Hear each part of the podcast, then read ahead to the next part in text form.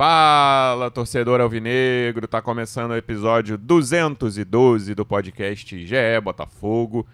Depois de quatro jogos de invencibilidade, Botafogo perdeu, mas foi uma derrota para o líder e prov muito provável campeão brasileiro, o Palmeiras. 3 a 1 no Newton Santos, Botafogo chegou a abrir o placar com um belo gol do Tiquinho mas depois ficou clara né, a diferença entre os dois times. O Palmeiras se impôs principalmente no segundo tempo. Acho que o primeiro tempo foi bem equilibrado, a gente vai conversar sobre isso aqui. Mas no segundo ficou muito claro que um time era superior ao outro, e no momento o Botafogo é o time inferior na comparação com o Palmeiras, né? A gente falava aqui que nessa, desde, desde, nos últimos jogos, depois da segunda janela ali, o Botafogo conseguiu impor a sua superioridade a alguns times do Brasileirão mas o Botafogo ainda não consegue chegar nesse primeiro degrau, que certamente é habitado pelo Palmeiras e mais um ou dois ali.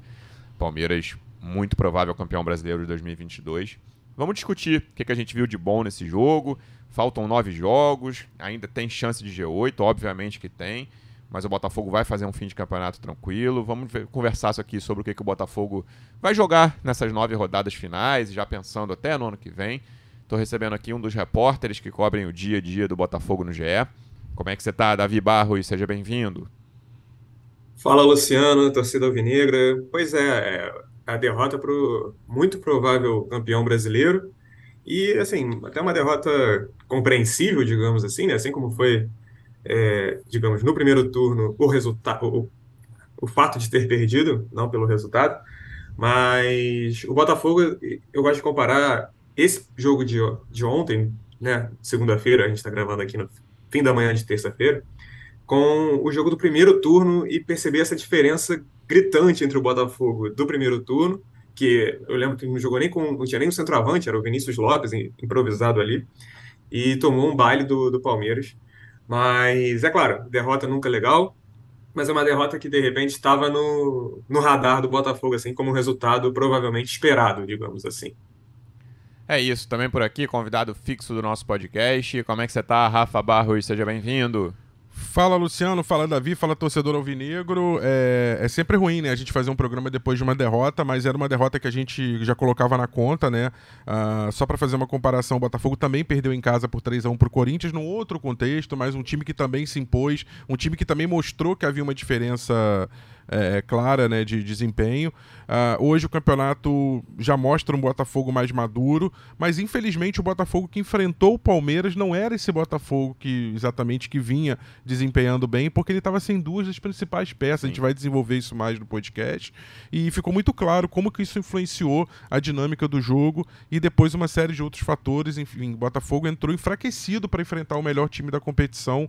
Uma pena, porque eu acho que teria jogo numa situação com o Marçal, com o Vitor Cuesta. A gente teria um jogo interessante. Não estou dizendo que o Botafogo necessariamente venceria ou até empataria, mas acho que teria um jogo em 90 minutos é, de alternativas, um jogo aberto, e não o que a gente viu é, no estádio Newton Santos nessa segunda-feira. Infelizmente, Botafogo dominado pelo Palmeiras a maior parte do jogo, né? Nosso outro convidado fixo, representante do Botafogo no projeto A Voz da Torcida, do canal Setor Visitante no YouTube, hoje tá, vai participar de um jeito diferente. Pedro Depp vai a todos os jogos e aí ele tinha voo para Florianópolis exatamente aqui na hora da nossa gravação. A gente está gravando no fim da manhã de terça-feira. Depp estará presente contra o Havaí. E aí ele mandou um áudio pra gente. Como é que você tá, Depp? Seja muito bem-vindo. Fala aí, pessoal. Tô a caminho de Florianópolis, portanto, não vou poder participar do podcast do jeito que eu gostaria, mas queria falar um pouco sobre o jogo de ontem. Na saída do estádio, muita gente veio falar comigo: pô, Depp, hoje nem com a camisa verde que estava dando sorte. Né? Pois é, né? Eu respondia que dessa vez a gente tinha jogado contra um time muito bom. O Palmeiras muito provavelmente vai ser o campeão brasileiro. A campanha que eles estão fazendo fora de casa é impressionante, né? Estão invictos até o momento. E acho que o torcedor do Botafogo já foi para o estádio sabendo que seria um jogo muito difícil, né? Até porque a gente não teria o Marçal e o Cuesta, que são dois jogadores fundamentais no esquema do Botafogo, né? pela experiência, pela técnica, são muito superiores aos seus substitutos, o Hugo e o Canu. O nível caiu consideravelmente, né? o Botafogo comparado ao que tinha no seu elenco melhorou muito, mas a gente ainda tem algumas carências que nós só vamos conseguir resolver no ano que vem com a chegada de mais reforços. Ainda assim, eu acho que fizemos uma partida honesta, principalmente no primeiro tempo. Né? O Palmeiras teve o controle do jogo, mas a gente criou algumas boas oportunidades. O Tiquinho Soares, já falei aqui no último podcast, eu tô apaixonado pelo Tiquinho Soares, marcou um golaço. E sem brincadeira, acho que eu não vi um gol assim de um centroavante do Botafogo desde a época do Dodô. Como é bom o nosso camisa 9. Agora, contra um time como o Palmeiras, não dá para bobear, né, gente? O Botafogo bobeou três vezes na partida muito ruim do Gabriel Pires, responsável diretamente ali por dois gols do Palmeiras, mas também não estou aqui para crucificar o jogador, acho que faz parte, né? Teve uma noite infeliz.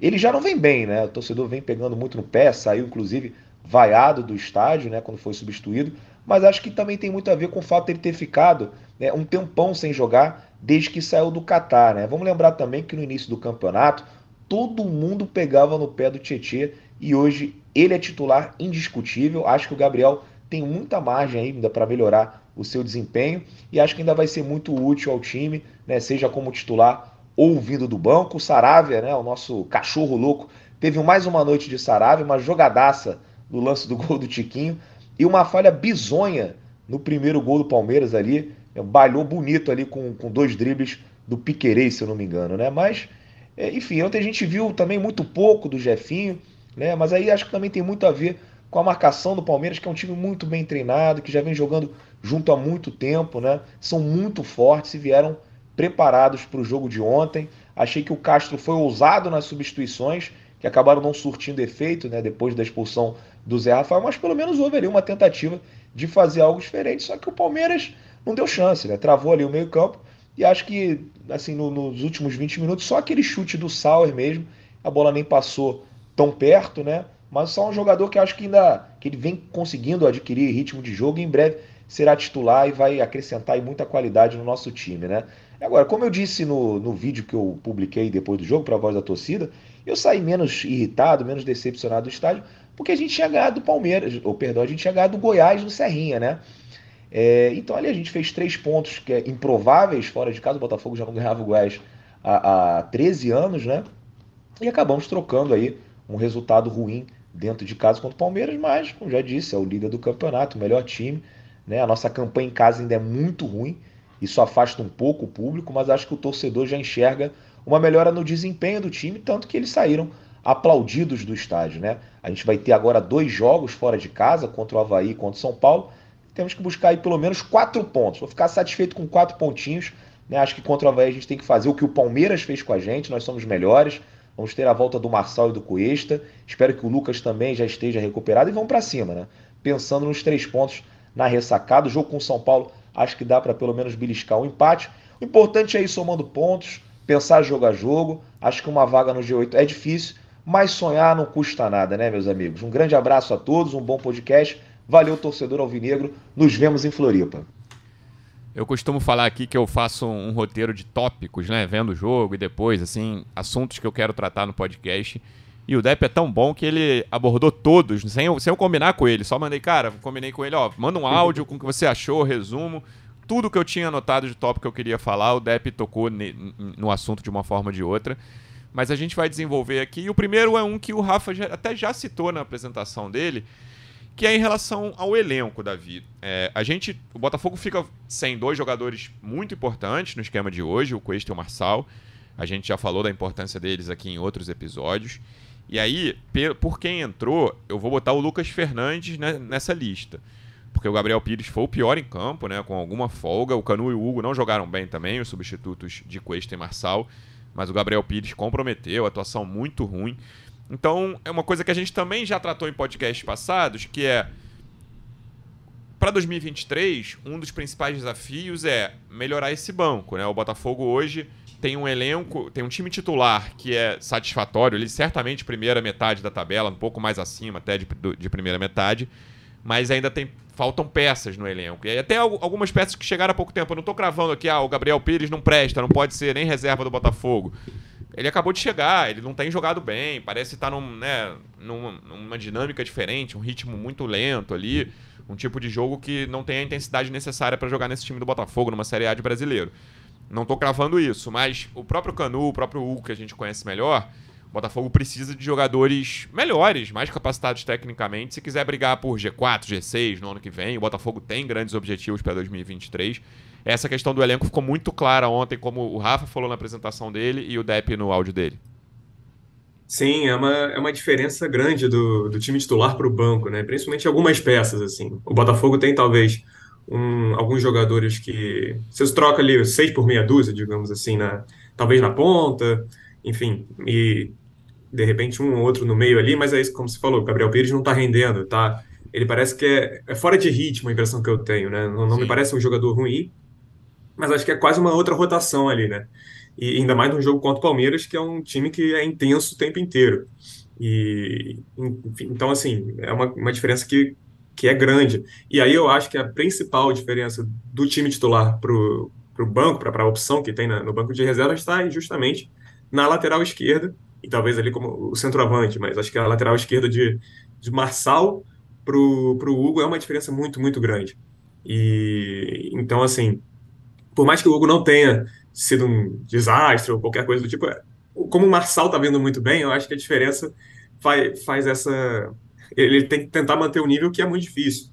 Então, Marçal, que para mim foi é o melhor jogador do, do Botafogo nesse, nesse retorno, talvez junto ali do Tiquinho Soares, mas com, como o Tiquinho é uma, uma amostragem, digamos, menor, tem, tem menos jogos, foram cinco agora, ele teve a primeira derrota, inclusive, agora contra o Palmeiras. É, eu acredito que que essa diferença gritante ali entre Marçal e Hugo que seja, para mim, a principal diferença do, desse Botafogo, desse time titular do Botafogo. E então eu vejo que justamente o, Palmeiras acabou apostando nas jogadas por ali pela direita, né? E com o Jefinho tendo essa, essa dificuldade talvez um pouco maior de, de recompor, de, de estar tá ali na marcação junto, acredito que de repente isso possa ter contribuído um pouco. Agora, é, isso aí também a gente está comentando depois do jogo de ter dado de ter sido uma derrota, né? Então, é, acho que, de maneira geral, essa, essa grande questão aí da, da saída do Marçal e do Cuesta, os dois como jogam pelo lado esquerdo de defesa do Botafogo, tenha contribuído bastante para esse resultado também. É, faltam peças, né, Rafa? A gente pensar onde estava o Botafogo em 2021, onde estava o Botafogo no primeiro semestre de 2022, há um avanço claro, dois avanços claros, né? De, do, de dois, na, o primeiro semestre de 22 na comparação com o 21 e o segundo semestre de 22 na comparação com o primeiro de 22. Mas o Botafogo, quando começou esse processo, lá, quando o Botafogo termina a Série B, o Botafogo estava, sei lá, 10 degraus abaixo do Palmeiras, alguma coisa assim. Hoje a gente pode falar em 5, talvez tenha caído pela metade, 3, talvez o Botafogo já esteja, né, já tenha percorrido dois terços desse caminho até o Palmeiras. É um caminho muito longo, é, muito, é difícil que o Botafogo consiga terminar, esteja no primeiro degrau direto né, do, do campeonato do futebol brasileiro. Pensando que hoje os dois fixos ali, eu vou até tirar o Galo já. Para mim, só há dois fixos hoje no primeiro degrau, que são Palmeiras e Flamengo. O Botafogo pode ter um ano como, como o Galo teve no ano passado, ganhar brasileiro, ganhar a Copa do Brasil, mas essa permanência ali é muito complicada para quem não tem tanto dinheiro como tem a Crefisa, o Palmeiras e o próprio Flamengo. Então, é um, é um meio de um caminho e essas peças, essa falta de peças ficou clara ontem, né? Que são jogadores que, cara, não conseguem competir com o Dudu, com o próprio Rony, que tem vários defeitos ali, mas é um jogador importante. Scarpa, talvez o melhor jogador do brasileiro. Zé Rafael, que teve uma expulsão idiota, mas acho muito bom jogador. O, o, a, os jogadores do Botafogo, os titulares, conseguem, como você falou, tem jogo, né? Principalmente em casa, como o Botafogo jogando em casa. Acho que tem jogo, uma boa expressão. O Palmeiras seria favorito com o time. Botafogo com o time completíssimo. Eu acho que ganha, jogaria 10 vezes, o Palmeiras ganharia 5 três empates, duas vitórias do Botafogo, algo assim. Mas com esses, essas peças que, cara, não estão muito abaixo desse nível de prim, primeiro, primeiro degrau da Série A, como Palmeiras e Flamengo, fica ainda mais complicado. Isso ficou muito evidente no segundo tempo, especialmente, do jogo. Sim, sabe o que é curioso? É, o momento que a gente viu que o Botafogo podia tentar competir com o Palmeiras era em algumas situações do primeiro tempo que o Botafogo conseguia passar da segunda linha, né, com a bola, com a posse de bola, e conseguia fazer algum, agredir o Palmeiras de alguma forma e causar algum dano. O gol do Botafogo não foi casual, foi uma troca de passes, foi uma subida do Saravia. Uma jogada. Uma jogada, né? E como outras que você viu, não muitas, mas você viu no primeiro tempo. E, e fica claro aquilo que a gente estava falando, que o Botafogo hoje tem seis jogadores confiáveis: o Gatito, a dupla de zaga, o Cuesta e o Adrielson, o Marçal, e você tem ainda o Tietchan e o, e o Tiquinho Soares, né? É, só que dois desses jogadores não estavam presentes. Então a gente via que realmente o Botafogo estava muito vulnerável na zaga, o, é, no setor esquerdo, incluindo a lateral, né, com o Hugo. É, lembrou muito aquele Botafogo que a gente vinha vendo no primeiro turno, na virada para o segundo ainda, Sim. né?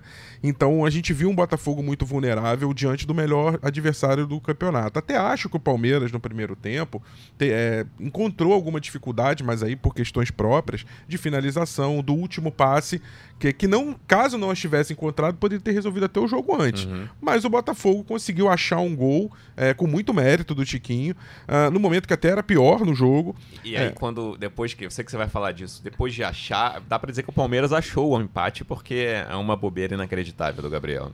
É, são, uhum. essas, são essas coisas do futebol, né? Curioso, né? É, é aquele esporte não tem uma, uma, uma, relação direta entre domínio e, e, e, o resultado, como é, por exemplo, no basquete, no vôlei, esporte que você é, tem um, uma, um, volume de ação muito grande e você já vai virando o placar a cada momento. O futebol tem isso e por isso que ele é tão apaixonante. Mas quando o Botafogo, né, tava ali no, tava ali no estádio, no Engenhão, então quando o Botafogo faz 1 a 0 tem aquela explosão da torcida, aquele momento que você chega a acreditar que, que dá para fazer frente ao Palmeiras e de fato, do meio para frente do time do Botafogo, né, a parte ofensiva da equipe, com o Júnior Santos mais uma vez bem pela direita, principalmente no primeiro tempo, com o Jefinho é, insinuante, aquele jeito dele de partir para cima, de driblar pela esquerda, com o Tiquinho, que é, dispensa comentários ali na frente. É, faltou um pouco o complemento do Eduardo, que não estava tão bem. É, e, o Eduardo não jogou bem. Não jogou tão bem. Acho que foi a partida mais discreta dele, inclusive, com a camisa do Botafogo. Uhum. E, e a gente não precisa falar do Gabriel Pires, eu acho que o Davi já comentou e, e o Depp já comentou também. É uma partida muito ruim dele, que já não é de hoje, né? Mas assim, é, a gente viu dois Botafogos, é isso que eu quero dizer. No melhor momento do Botafogo, ainda assim a gente enxergava dois times. Um time que era muito vulnerável na defesa e, e, e o Palmeiras causava muito dano a ele e que a qualquer momento você sentia que podia levar o gol. E um time que é, mostrava o seguinte: poxa, se o Botafogo tivesse completo, com um sistema defensivo mais robusto, com jogadores titulares, dava para fazer um jogo. Isso no primeiro tempo. Acho que o Luiz Castro teve um entendimento tático equivocado, tá, Luciano? É, ele gosta de jogar com uma linha atrás do Tiquinho, de, que eu sempre falo, né, de dois jogadores abertos e dois mais centralizados. Eu acho que contra o Palmeiras, como ele tinha dois laterais que não marcavam bem, ele podia ter usado mais um volante de marcação. Eu acho que ele podia ter usado o Romildo desde o início, Del Piage, é, junto com o Tietchan, para dar um suporte ao Tietchan, tanto que o Tietchan ontem fez uma partida que não foi muito boa. Não porque ele tivesse jogado necessariamente mal, mas porque ele não dava conta de sozinho. Sobrecarregado. Muito sobrecarregado. Então eu acho que faltou. O Luiz Castro poderia ter botado mais um volante de ofício ali e, e aí jogado, é, deixado o Gabriel Pires no banco, ou enfim, até se ele gosta muito do Gabriel Pires, deixado o Eduardo no banco, isso como ideia inicial, né? Sem imaginar que o Gabriel faria o que ele fez. E acho que seria uma estrutura tática mais robusta, um pouco melhor para enfrentar o Palmeiras. Acho que ele foi. Eu não sei se a melhor palavra é ousadia ou se é um, um, um certa ingenuidade também de achar que ele conseguiria fazer um enfrentamento de, com 4-1-4-1 contra o Palmeiras. Mas enfim, tudo bem. Foi o que foi o jogo. E, e mostrou isso que você falou, Luciano. A gente tá, tem um Botafogo que ainda está num caminho muito longo para percorrer, está no início de um caminho, enfrentando um time que já está pronto, preparado, pronto para ser campeão brasileiro, 14 jogos invictos, sem nenhuma derrota fora de casa. É, acho que é isso. Não, tem muito de onde tirar. 3 a 1 foi o placar justo. Até para complementar isso que o Rafa falou, vocês disseram que o Eduardo fez uma partida discreta e me chamou a atenção ele dizer o, o, os seis pilares do Botafogo. Não, não, era, não foi nem pilar a palavra que você usou, né, Rafa? É, os seis jogadores mais confiáveis. Você pode usar pilar, isso, eu acho confiáveis, que é, um... é. é. Eu acho que a gente pode, eu pelo menos considero que o Eduardo talvez seja um desses jogadores confiáveis que justamente por estar mal, por não ter, por ter sido bastante discreto ontem contra o Palmeiras, eu acho que justamente por isso ele também é um, um jogador confiável, um pilar, assim, porque foi meio que anulado, né? Ele quase não conseguiu jogar, realmente, a gente viu ele pouco em campo. Na, na marcação que a gente costuma ver, ele, o, o, o Luiz Castro fazendo marcação de 4-4-2, né, com, com o Eduardo e o Tiquinho, ele quase não estava ali nessa função. Então, e depois das mudanças todas, ele ficou bem, bem recuado ali na segunda linha, junto com o Del Piage.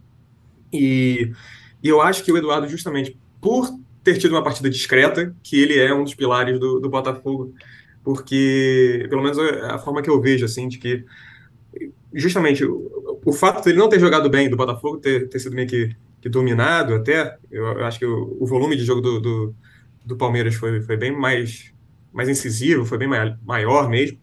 Então eu acho que essa ausência dele ali já mostra a importância também. É claro que tem a, a, a ausência do Marçal, a ausência do Coelho, que impactam bastante, mas eu acho que isso do Eduardo também, por si só, impacta também. Essa partida mais ou menos dele ali, né? É, faz sentido o que você falou, e aí eu vou pegar um pouquinho o que o Rafa disse da explicação tática ali, porque que ele acha, discorda da, da opção do Luiz Castro tática no jogo de ontem para falar um pouco da, dos laterais, né? E aí eu vou, vamos entrar numa questão que tem sido tem ficado muito em voga recentemente, que é a lateral direita, Saravia, Rafael, Rafael voltando de uma lesão, provavelmente a lesão mais grave que um jogador pode ter, que é tendão de Aquiles, voltando aos poucos, mas muito torcedor pedindo o Rafael no time titular e o Luiz Castro insistindo no Saravia, que ontem fez uma das melhores jogadas recentes dele, né, que foi a do primeiro gol mas aí uhum. tomou um baile do Piquerez ali no segundo gol do Palmeiras. Né? Piquerez fez o que quis, deixou ele sentado duas vezes. E aí o, o Luiz Castro foi perguntado especificamente sobre isso. Ele disse que não uhum. ia fugir da pergunta. Eu vou até ler aqui a resposta dele, porque assim, ele fugiu sem fugir, né? Ele, ele foi perguntado é... sobre por que ele escalou o Saravia de titular, aí ele deu essa resposta agora, abre aspas. O time vinha tendo um bom comportamento ao longo dos jogos. Nos últimos quatro jogos, tínhamos somados 10 pontos enquanto equipe, não foi o jogador A, B ou C. Entendemos que deveríamos dar continuidade ao time, a não ser aquelas substituições que achamos que eram normais. Aí ele cita, enfim, os jogadores que estavam, o Eduardo voltando e o Marçal e o Cuesta fora. E aí já depois, no fim, ele ainda fala um negócio assim, é, não, gosto de falar dos jogadores individualmente, porque o jogo sempre será coletivo, de dinâmicas, dinâmicas coletivas. Muitas vezes, nas dinâmicas coletivas, há jogadores que são importantes e que, se os isolarmos, achamos que um jogador pode ter características melhores que aquele jogo que jogou. Aí ele termina assim. Mas não vou deixar de responder pergunta nenhuma e não vou fazer agora, embora não goste de individualizar as questões. Fecha aspas pelo Luiz Castro. O Saravia deve ser um dos jogadores que a gente mais comentou nesse ano aqui ao longo dos episódios, né? A gente chegou a ter esperança ali no início dele, pô, vai ser um lateral direito muito acima da média do futebol brasileiro. Lembrando que, na minha opinião, o lateral direito é a média mais baixa de posições do futebol brasileiro. É difícil você encontrar toda a seleção do Brasileirão, tal Fagner lá, não sei quantos mil anos. E Botafogo ali, ah, Saravia, Rafael, o Botafogo tá muito bem servido. O Rafael já no primeiro jogo do, do, do, do ano fica fora.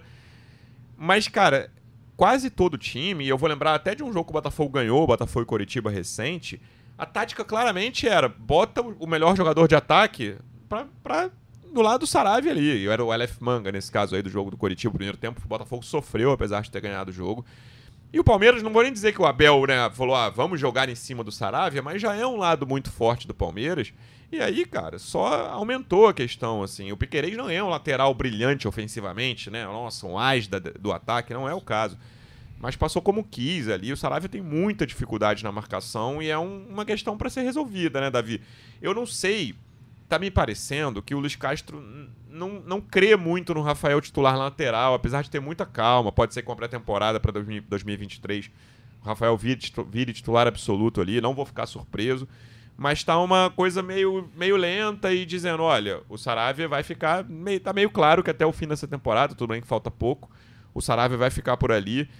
É, é isso que você imagina das coisas que o Luiz Castro fala, porque, cara, é um problema sério hoje do lado da parte defensiva do Botafogo, esse setor direito de marcação com o Saravia por ali.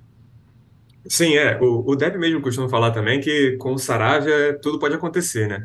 O, uma impressão que eu tenho muito dele é que é, uma, é um jogador que, que é afobado, principalmente na defesa, assim. Hum. Então, você vê, por exemplo, no lance que ele toma o baile do Piquerez, como você falou, ele dá um carrinho dentro da grande área. Assim, a gente que, que não joga bola profissionalmente sabe que defensor não pode dar carrinho dentro da área, senão a chance de ter um pênalti é grande. E além dos vários cartões que ele tem, tem muito cartão amarelo. Se não me engano, é o jogador com, com mais cartões.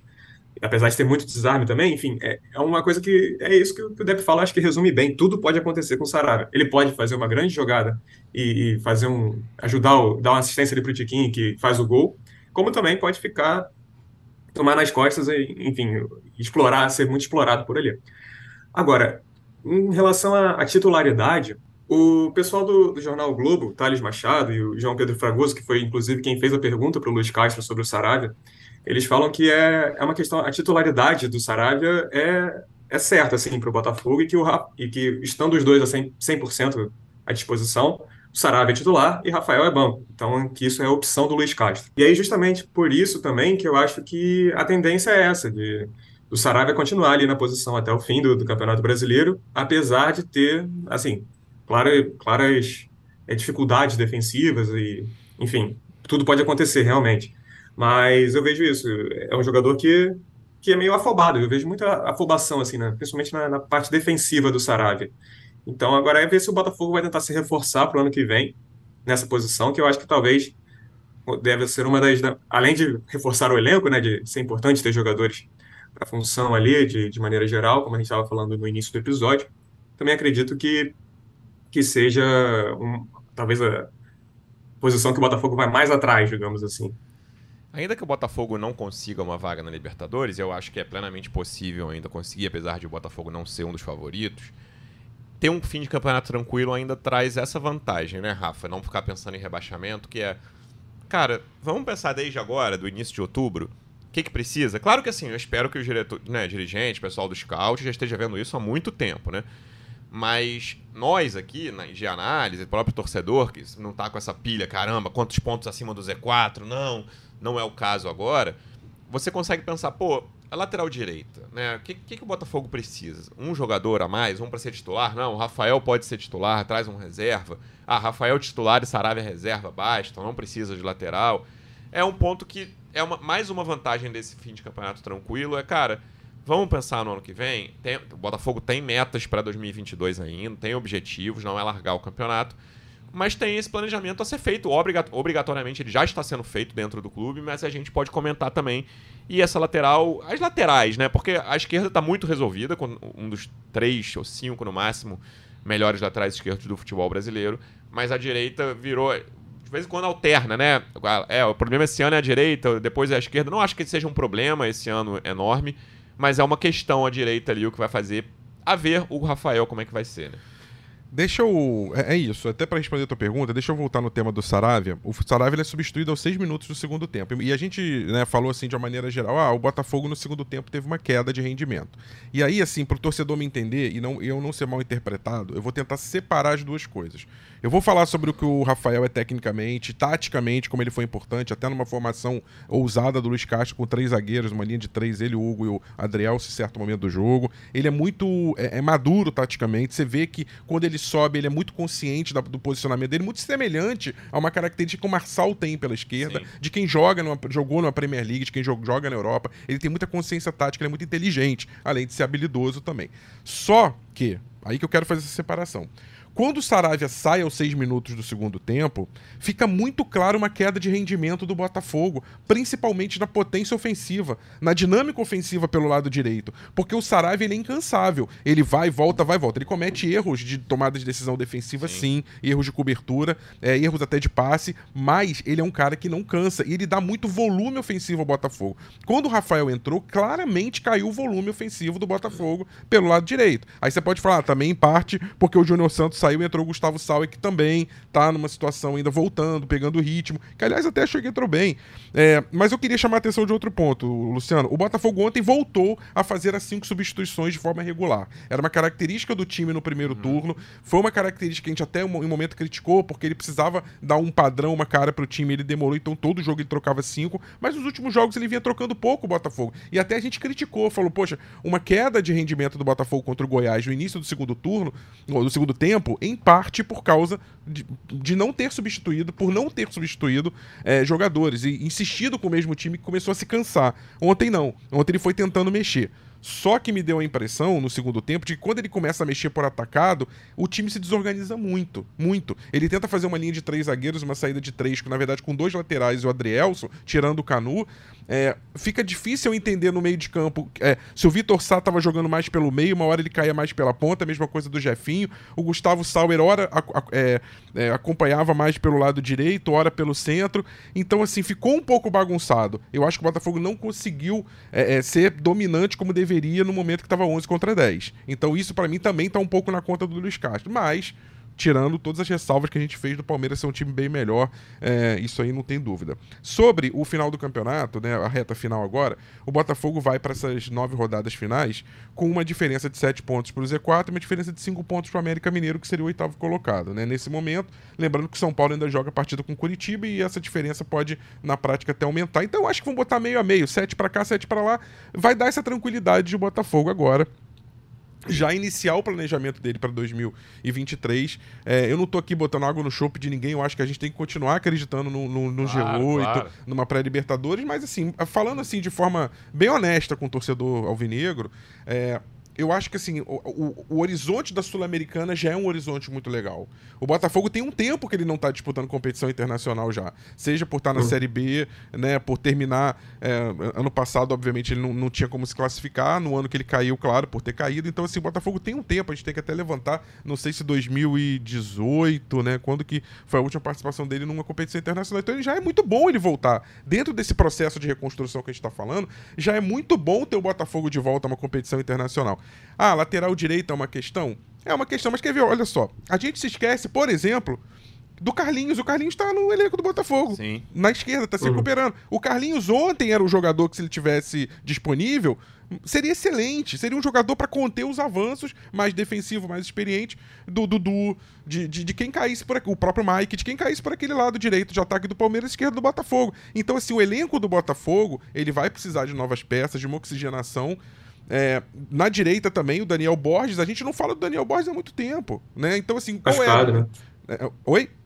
Tá machucado. Tá machucado, sim, mas eu digo assim: vamos imaginar, o Daniel Borges ontem. É, ele seria uma opção? Ele entraria. Quer ver outra coisa? Acho que não. Não, sim, outra coisa.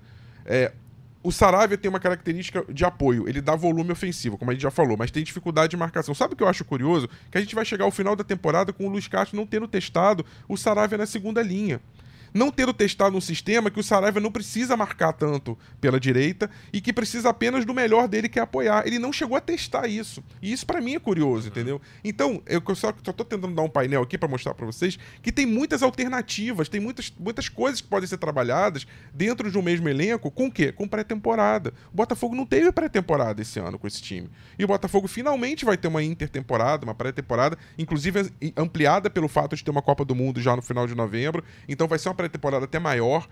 Contando com o uhum. estadual, eu considero o estadual como uma pré-temporada também. E para poder chegar no Brasileirão de 23 nas competições sul-americanas, seja qual for para o Botafogo se classificar, com uma tranquilidade, com uma leitura mais precisa das necessidades de ele ir para o de um, para onde ele vai no mercado, o que que ele vai buscar, entendeu, Luciano, uhum. Davi e amigos.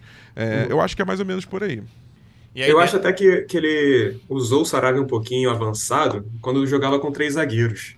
Sim. É claro que ele tinha a responsabilidade de defender também, né? De recompor de repente, fazer aquela linha de cinco quando o Botafogo não tinha a bola.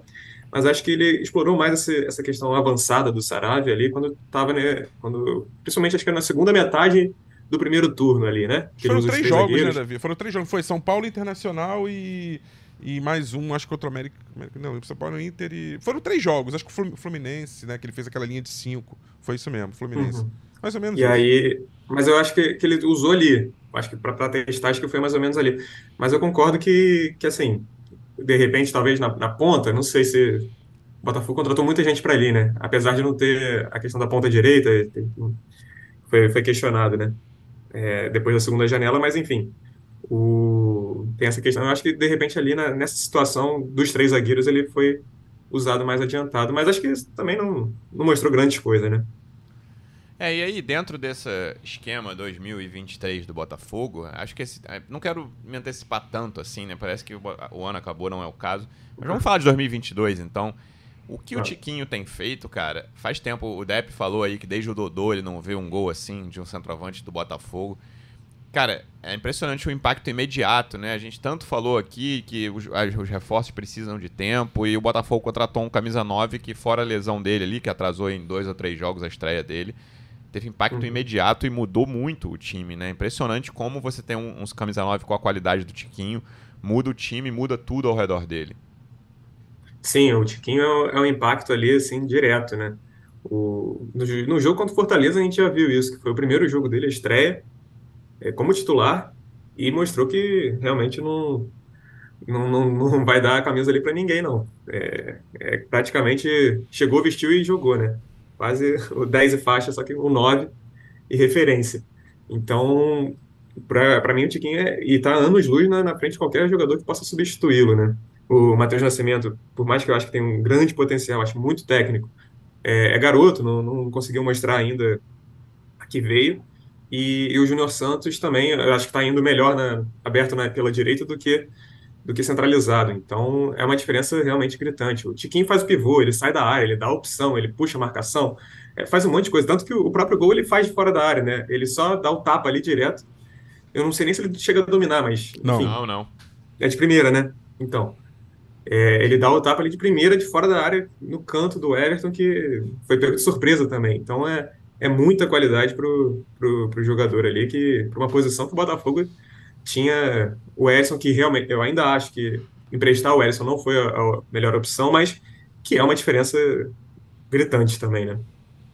Não, sem dúvida, assim, Erisson e o próprio Júnior Santos quando jogou ali, o Júnior Santos tem feito jogos melhores pela direita, né? Ontem fez uma grande jogada e fazer um golaço ali, a bola passou raspando mas a, a, diferença de você ter um tiquinho é muito grande. Deixa eu dar uma cornetada nisso, Luciano, Por em cima desse assunto, é, que eu acho que o torcedor do Botafogo pode também... Eu tô modo, voltei o modo corneta, tá? Assim que a gente gosta. Tinha que ter uma vinheta pro Rafa, né? É. Vou fazer, vou fazer. Soando as trombetas. Então, e o torcedor pode ficar bravo, chateado comigo, porque eu sei que tem muita gente que gosta dele. Mas eu acho hum. que o Matheus... Eu vou falar aqui uma frase bem clara. Matheus Nascimento não tem condição de jogar no time do Botafogo. Não tem. Uhum. Ah, ele, ele ano que vem vai estourar, vai virar um Vinícius Júnior. Aí, aí vão pegar essa fala minha, editar e falar assim, pô, olha, tá vendo o que, que falaram dele? Não, eu tô dizendo que hoje. É, termina assim, em 2022, né? É, em 2000, Não, inclusive na data, é. é vamos é lá, isso. vamos botar a data aqui. hoje, 4 de outubro de 2022 eu acho que o Matheus Nascimento não tem condição de jogar no time do Botafogo. Por quê? Hum. Ele é uma promessa, ele é um jogador do sub-20, da seleção, um jogador que tem. Ótimo, tudo isso, isso é verdade, acredito. Só que a dinâmica do time do Botafogo, o que o Botafogo hoje subiu de sarrafo, é, a, a, o que, algo que o Botafogo se pretende, a dinâmica de jogo, principalmente contra times que tem uma, uma, uma defesa mais estruturada, que, que depende de uma compreensão tática melhor, ele não entrega o que o Botafogo precisa para um jogador da posição uhum. dele. Não entrega. É, em outras posições, talvez, numa posição de criação ou de, do, do, do, confronto de um contra um, como é do Jefinho, por exemplo, que é um bom exemplo de comparação, talvez, se ele fosse esse jogador dessa posição, ele pudesse ter mais chances e comprometer menos o time. Mas a gente falou que o Erisson, por exemplo, foi emprestado. No jogo de ontem, é, naquele momento em que o Castro podia botar mais um atacante, um por ter mais. um a mais, aquela coisa toda, se você tem um jogador como o Erisson ali, com uma compreensão de jogo um pouco melhor, mais maduro do que o Matheus Nascimento, o time ganharia muito mais. Então eu não entendo, eu falei essa frase para dizer o seguinte: eu não entendo a insistência do Luiz Castro com o Matheus Nascimento. Não entendo. Você pode falar, é para ganhar rodagem, para ganhar experiência, isso é importante pro garoto. Eu acho. E por isso que eu acho que ele deve ser emprestado ele deve ser emprestado para um clube que, que, onde ele possa ter mais é, experiência, jogar, um, um, clube que. Aí precisa ver se é lá fora, se é um outro campeonato, se é Série B, eu não sei. Eu acho que ele precisa ter outro tipo de experiência que não jogar um campeonato brasileiro de Série A com as exigências que o Botafogo está tendo. Ah, talvez no estadual ele possa entrar? Talvez. Mas assim, hoje, nessa data, né, 4, 4 de outubro, né, de 2022, eu acho que não tem condição e tá, tá provado jogo a jogo. Ele não agrega, ele não acrescenta entrando ao time do Botafogo. O que, que você imagina de estratégia para o Matheus Nascimento, Davi? Empréstimo, o Rafa defende, mas eu acho improvável no momento. Talvez no ano que vem. No momento ninguém vai para lugar nenhum, né? Mas mesmo no início do ano que vem, eu acho improvável Imagino que ele jogue o Carioca. Ali, Botafogo provavelmente não vai com força máxima no Carioca, né? Vamos ver o que, que vai acontecer. O, o Textor já chegou a fazer aquela proposta, né? Fica um tempo na Europa e volta, vai, vai para o Lyon. É, o que, que você imagina de estratégia para o Matheus Nascimento? Lembrando que ele tem 18 anos, né? Vai fazer 19. Isso, isso. Vai fazer 19 no início do ano que vem, dia 3 de março. É um cara de 18 anos, ainda com corpo em formação, que não tem. Realmente, acho que falta uma compreensão de jogo de Série A para ele ainda. Eu, eu vejo vários lampejos de bom jogador. Recentemente nem tenho visto, mas já vi em várias oportunidades lampejos de, cara, esse cara sabe jogar bola, mas realmente ele tá tendo dificuldade mais até do que eu esperava. Não sei se, se vocês concordam com isso. Eu imaginava que com 18 anos o Matheus conseguisse, pela, pelo talento que ele é, tão falado desde sempre na base, ele já conseguisse pelo menos ser titular. Não esse é o principal jogador do time, mas ajudaria como titular. Como, por exemplo, lembrei aqui o Andrei Santos do Vasco ainda, que jogando Série B, que é muito diferente mas tem a mesma uhum. idade do, do Matheus. Não, eu acho que o melhor para ele. O jogador sempre precisa jogar, né, para melhorar. O, o, Luiz Castro fala que o melhor treino é o jogo, sempre, porque é ali que consegue a, ajeitar algumas coisas, enfim. Então, eu acho que, assim, ou ele é a segunda opção do, do time do Botafogo, que talvez, pela pressão que é, e, e, talvez um pouco de impaciência que a torcida já demonstra ter com ele, é, não sei se seria a melhor opção, pelo menos não logo de cara, mas de repente ter esse empréstimo, assim, acredito até que o, o Textor possa fazer alguma coisa com ele, mas ao mesmo tempo, acredito, penso que Bom, vai emprestá-lo para o Molenbeek para jogar a segunda divisão da Bélgica? Não, não sei, sabe? Não, não, não rende, não, não vai. Não é o, acho que não é nem bom para ele. Mas eu acho que ele precisa ter essa rodagem, ter essa, esses minutos em campo. Eu lembro que ele jogou o, Campeonato Carioca né, nesse ano, né? Então, era ele e o Erisson alternando ali. Ele mostrou um alto nível. Por isso que eu acho por isso que eu, eu digo que eu, abertamente que eu gosto do, do Matheus Nascimento, mas reconheço que, que não está não tá dando liga, né? E entrar num jogo contra o Palmeiras também é mais difícil, enfim. Acredito que tem, tem essa questão também. Mas acredito que, de repente, o Textor já falou algumas vezes que não pretende usar o time titular né, no, no início do Campeonato Carioca, deixar isso, de repente, para a fase final. Mas talvez usar ali o, o, time alternativo, o time B.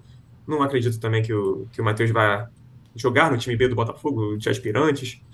Mas eu, ele precisa de tempo de jogo, eu acho, que é o que pode dar, dar a ele mais qualidade, saber de repente se, como se portar em determinadas situações, porque você vai ver um jogo de base, por exemplo, do Brasil mesmo, da seleção sub-20, e ele, ele sobra, assim, ele joga muita bola.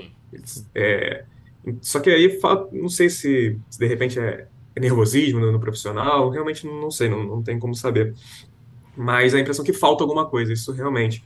E acho que essa para conseguir resolver isso é jogando. Então, é, não acredito, não acho que ele tenha entrado num, num bom momento ali. Apesar, o Botafogo estava com um a mais em campo, mas achei que ficou um pouco perdido ali. Ele fez a função de centroavante, com o Tiquinho mais aberto pelo lado direito, depois da expulsão do Zé Rafael. Ele entrou até no lugar do Canu, que foi até aquilo que o, que o Rafa falou, de fez uma linha de três, de três defensores, né, com um zagueiro e dois laterais.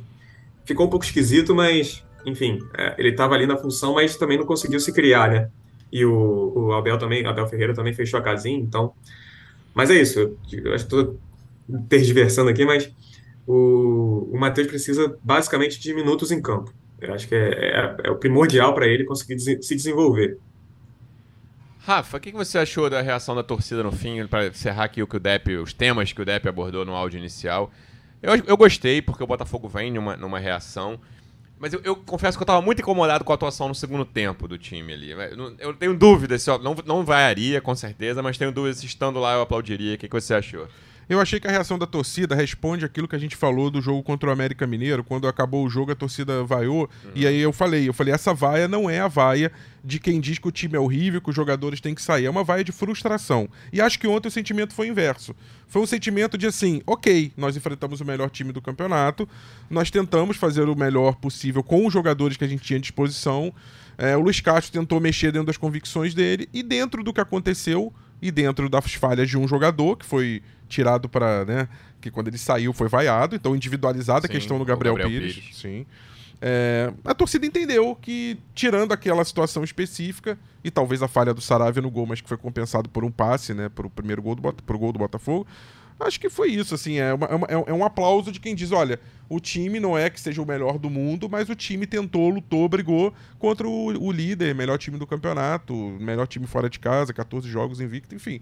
É isso, é, eu acho que foi um reconhecimento, ah, não uma atuação brilhante, mas é uma atuação de, de luta, de tentativa, de, de, de jogar, de tentar jogar o melhor possível dentro das limitações e das condições que foram dadas. Justo, e mostra coisa... um pouco que essa frustração ficou para trás, né, Davi? Sim. O que acho que o uhum. Botafogo passou muitas rodadas, mais da metade desse campeonato, frustrando o torcedor. Em geral, uhum. o sentimento hoje não é de frustração ainda, depois, ainda que depois de uma derrota. Sim, pois é. É de reconhecimento que, assim, não tem muito o que fazer. O time do Palmeiras é, é muito superior, né? Então acaba que, querendo ou não, o resultado era esperado, era, era provável. Seria até de certa forma. O gol, quando saiu, é tipo um caraca, vamos conseguir. Um negócio meio assim, né? Uma, uma, surpresa também, pelo menos foi, foi a impressão até que eu tive ali. E, e uma coisa foi que eu que até discordo bastante do que o Luiz Castro falou, que ele diz que o Botafogo fez o gol quando, tava, quando o Palmeiras era superior na partida, isso beleza, mas que tomou o gol de empate quando o Botafogo era superior, sendo que isso foi um intervalo muito pequeno. Sim. E eu não achei que o Botafogo foi superior ao Palmeiras em momento algum. Apesar de ter sido um jogo aberto ali, de repente tinha uma, uma chance ou outra, mas não achei que o Botafogo foi superior, ou que dominou, ou qualquer coisa do tipo. Mas isso, sim, é, é compreensível. Eu acho que a gente está falando do líder do campeonato, como o Rafa falou.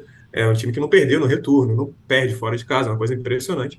E enquanto o Botafogo tem uma campanha em casa, e é isso da decepção também que você falou, Lu, de é uma, em casa, se eu não me engano, o aproveitamento é, de, é do é 17, estou aqui com aberto, é como se fosse o 17, seria o, é o, é o quarto pior aproveitamento, terceiro pior aproveitamento de um time na, em casa na competição. Então, assim, acaba que o, o Botafogo, de maneira geral, decepciona em casa, mas dá para entender nesse jogo específico agora quanto o Palmeiras, eu acho até. É isso. E aí, o único tema que eu tinha notado que o Depp não abordou no áudio dele é Patrick de Paula. É quase outro tema fixo aqui nos nossos episódios. A gente fala muito dele mesmo quando ele não está em campo, né? jogador mais uhum. caro contratado pelo Botafogo na temporada. E se o Luiz Castro fugiu do tema titularidade do Saravia, desse foi o contrário. Assim, ele foi dentro, não economizou uhum. a opinião dele. E eu acho ótimo quando isso acontece, não é uma crítica longe disso. Vou, vou ler aqui, abre aspas para ele. O Patrick não está em condições de jogo, tá quem dos jogadores que estão na posição dele. Para mim, o jogador é o todo, ou pode jogar ou não pode jogar. Ou está em condições ou não está em condições. Enquanto não estiver em condições, não vai ao jogo. Fecha aspas. Davi, o que, que, você sente conversando com as pessoas do clube? É, é uma. É, essa frase é quase, cara, larguei de mão, né? Sabe aquela coisa, ninguém solta a mão de ninguém? Ó, soltei a mão uhum. do Patrick de Paula, sabe? E aí ele vai ter que dar o jeito dele para eu dar a mão a ele de novo. O, essa Sim. é a sensação da comissão técnica, de dirigentes, até de companheiros. O que, que você sente conversando no clube? É, o que a gente sente é que, assim, o Patrick ele tem essa de certa forma, acho que tem um peso também de ter sido a contratação, né? De chegar com, com um holofote ali, de uma contratação mais cara em, em termos de, de, valores, né? De compra, assim. E mas internamente não, não acredito que não, não, se esperava, ou melhor, não, não vem ele como o que se esperava, né? Não, não tem tido essa exibição como ele, como a comissão técnica gostaria, como a direção do, do Botafogo especulava, imaginava que poderia ser, e, e agora está tendo que, que, lidar com isso também, né? Claro que o Patrick passou por, por, teve essa paralisia de Bell, né? Que é uma paralisia facial, que aí teve que ter todo um cuidado físico específico também, não tinha contato com bola, mas é um jogador que, de maneira geral, ele não está rendendo, aparentemente, nos treinos também, isso infelizmente a gente não consegue ter acesso, mas conversando parece que, que não rende o, o, o esperado. E aí também tem toda a questão de, de ter sido, justamente por ter sido a principal contratação na janela, eu acredito até que o, o, Luiz Castro esperava que, de repente, se tivesse o. Talvez tivesse contratado o Eduardo antes, do, por exemplo, do que o Patrick de Paulo, ou então Marçal, de repente, talvez. Enfim, alguns jogadores que chegassem antes dele ali poderia ter resolvido mais o Botafogo do que esse holofote, esse fato de ter que contratar o Patrick de Paula, sabe? De ter esse, essa questão do número, assim, digamos. Então, eu acho que isso acaba tendo esse certo impacto. Então, para ele, até voltar a se firmar, não, não parece que fala a mesma língua, digamos assim, apesar de ser português e português PTBR e PT, PT, né? Sabe o que, que, pare... Sabe que, que parece o Patrick de Paula? É, quando você tá no início do relacionamento, assim, conturbado, né? Aí o seu companheiro, a sua companheira, né? Aí você tá ali querendo muito e tentando, fazendo de tudo para ter e tá com. Aí, aí você consegue, você fala, ô, oh, que beleza. Aí daqui a duas semanas você fala, pô, briga, não tá dando certo, não tá legal, não quero mais. Aí afasta. Aí daqui a pouco você começa a sentir saudade. Você fala, pô, tu, queria estar tá de volta com, com ele, com ela, aí vai, reata. Aí daqui a pouco briga, já não, não tá dando, tá brigando.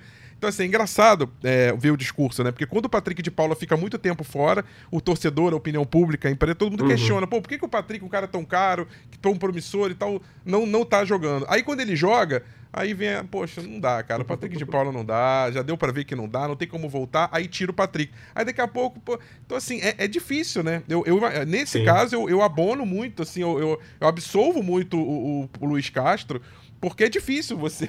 É, e ele foi muito. Acho que ele foi muito honesto. na posição Sim, dele. sim. Olha, o cara não tá rendendo no treino. É, é- é o mesmo que o torcedor fala, é só o torcedor se lembrar de quando ele faz uma partida ruim. Fala, tem que tirar esse cara, não dá mais do Patrick de Paula. É mais ou menos o que ele vive, talvez, no dia a dia do treino. Ele vai esperar o cara Uhum. ter um rendimento pra entrar na fila e, e conseguir. Pô, ele, ele tá agora ali no. com- não vou comparar, mas assim. O Romildo Del Piage decidiu um jogo na última partida. Então, assim, eu acho justo que ele seja a primeira opção pra entrar ali naquela, naquela função de volante barra, né? Camisa, camisa 8 ali, né? E Luiz Henrique nem relacionado foi, né, Davi? Nem relacionado foi. E já é um jogador também que tem tempo até que não. É, aliás, não eu não aparece, falei, né? Eu não, deixei isso entra. Eu lembro até mas que o você. Patrick também não foi relacionado, né? Não tinha deixado isso explícito. Nenhum dos dois foi É, relacionado. não, não foi. Também não foi, apesar de estar, constar como recuperado ali no, no que o Botafogo divulga, né? Então, assim, são, são jogadores que a gente estranha um pouquinho. E só que, assim, ao mesmo tempo, o, o Luiz Castro explica que ah, no banco de reservas a gente tenta ter um time, mais ou menos, né? E aí ele falou que no, do meio de campo para frente tinha o Piazon, Del Piage e Jacob. Jacob Montes, né? Uhum. Eu acho até que o Patrick, de repente, no lugar do Jacob, faria mais sentido, mas, novamente, a gente não viu o cara em campo, a gente não, não consegue ter acesso aos treinos, então não sei como é que está sendo também essa, esse Jacob no, em campo, é, no, no, Lonier. E os três atacantes, Sauer, Vitor Sá e Matheus Nascimento. O Luiz Henrique, de repente, entraria ali, né, dessas três opções ali de atacantes que o, que o Luiz Castro disse ter. Uhum. Entraria, de repente, no lugar do Matheus Nascimento? O que, que vocês acham? É, Porque o Vitor Sá entra com frequência, o Sauer também. O Matheus Nascimento é centroavante, talvez, não sei. É, eu vejo o o Luiz Henrique ass- na frente do Matheus, ainda que não seja a mesma posição exatamente, mas eu gostaria de ver o Uhum. Luiz Henrique mais, cara. É um cara que eu fui contra a contratação lá atrás, o empréstimo, né? Não acho que era um Uhum. cara para o Botafogo pagar o que vai, o que pode pagar e, e já falei aqui, continuo achando e é não é informação, é palpite que essa a questão do Luiz Henrique tem a ver com a- o metas para compra. O Botafogo não está usando, na minha opinião, porque deixa mais longe que a- a- o, o alvo lá, a meta para precisar gastar 8 milhões de euros com ele. Mas é um jogador acima desses aí, na minha opinião. Em 2022 ele tá acima do Matheus Nascimento e acho, apesar de ter entrado bem, acho que ele tá acima do Sauer, cara. Ele já mostrou mais Uhum. no Botafogo do que o Sauer. O Sauer tá entrando direitinho, voltando de lesão, mas eu ainda colocaria o Luiz Henrique, ainda que, lembrando, o Luiz Henrique gosta mais de jogar pela esquerda e o Sauer gosta mais de jogar pela direita. E, e acho que por coerência do discurso do, do que está sendo feito com outros jogadores, né, Luciano? O Piazon ele está sendo testado à exaustão, mesmo não atuando bem, porque precisa de E ritmo. testado em várias Em posições. várias posições. Uhum. O, Gab- o Gabriel Pires está sendo testado, está sendo. Ah, porque precisa ganhar ritmo de jogo, porque está muito tempo parado. Né? A gente viu isso com vários jogadores do Botafogo, essa paciência, essa rotatividade, o próprio Patrick de Paula. Vamos Sim. insistir. Então, assim, se Alguma- esse. Algumas foram recompensadas, como Tietchan e Lucas Fernandes, né? Exatamente. Então, se esse tá sendo o critério, que aliás, deixa eu só dar, dar um falar só um parênteses aqui para que, que fala do Ito Pereira Sampaio, o árbitro, que, que assim, faltou critério completamente no jogo, né? Mas assim, já que a gente falou de critério, eu me lembrei disso. Mas fechou parênteses aqui, que eu acho que a gente não pode passar o episódio sem falar disso. É, não que tenha decidido o jogo, mas enfim. É, mas eu acho que tem que ter critério, então. Se você contratou o Luiz Henrique, eu sei que tem a questão dos jogos, né? tem- isso influencia, mas ele precisa, a única maneira, como falou do Matheus Nascimento, né? Se, se o critério é mantê-lo entrando para poder ganhar ritmo, ganhar experiência, no caso do, do, do Luiz Henrique também, ele tem que entrar e ganhar e ganhar ritmo, senão não tem sentido, né? É isso. Lembrando que. Uma coisa que. Fala. desculpa, Lu, uma coisa que eu tinha já falado recentemente com gente envolvendo essa situação do Luiz Henrique. É, a princípio tinha me dito que realmente era questão de adaptação, assim, estava se readaptando ao futebol brasileiro, foi o que me explicaram, né? Estaria se readaptando ao futebol brasileiro, mas que, enfim, aquelas coisas, quase que uma resposta de prática, e não tinha relação com essa questão do, de, de contrato, mas também é resposta padrão, né? Pode ser verdade, claro, mas também é resposta padrão Sim, e que não compromete também. É, tô dizendo aqui o que eu acho, né? e realmente não tenho nenhuma informação a respeito. E é isso, lembrando que depois de enfrentar o melhor time do brasileiro, o Botafogo vai enfrentar o que, na minha opinião, é o segundo pior, que é o Havaí. Acho o Juventude pior, apesar de o Havaí estar em 18 e o Atlético Goianiense em 19, eu acho o Atlético melhor que o Havaí. Só acho o Havaí melhor que o Juventude. 8 horas da noite, na quinta-feira, jogo lá na ressacada. É sempre chato jogar lá, mas acho que o Botafogo tem todas as condições de impor a sua superioridade e ganhar esse jogo, voltar com três pontos, e aí já se aproximar ali de G8, pensar em, em vaga na próxima Libertadores. Veremos o que vai acontecer e a gente volta aqui na sexta-feira. Davi, obrigado mais uma vez pela presença e até a próxima. Valeu, Luciano, Rafa, torcida alvinegra. Queria só deixar um adendo aqui em, em, minha solidariedade ao Guilherme Gonçalves, que fez uma pergunta ao Abel Ferreira, perguntando sobre a questão do time não ter sentido, o time do Palmeiras não ter sentido a, a o, o, jogador expulso, um jogador a menos, e que o Abel Ferreira respondeu com, de uma forma extremamente grosseira, falando que é por isso que vocês são jornalistas e nós somos, eu sou treinador. Foi então, uma assim, patada fora o menor cabimento, né? uma resposta dessa, mas enfim, aqui fica aqui minha solidariedade ao colega. Boa, justa. Nossa solidariedade. Rafa, obrigado mais uma vez pela presença e até a próxima, amigo. Valeu, Luciano. Valeu, Davi. Já desejando boa viagem ao DEP, que está nesse momento voando para Floripa. É... E só complementando nesse caso, também deixando minha solidariedade e dizendo que amanhã ou depois, quando Abel Ferreira for ex-técnico e quiser participar de programas esportivos em debates e mesa redonda, eu espero que ele não ouça de um jornalista. É por isso que você é ex-técnico e não é jornalista. Sim. É isso. Tem, tem espaço para todo mundo no futebol e não tem nenhuma necessidade de dar uma resposta do jeito que ele deu. Torcedor Alvinegro, obrigado mais uma vez pela audiência. Até a próxima. Um abraço. Partiu, louco, Abreu! Bateu!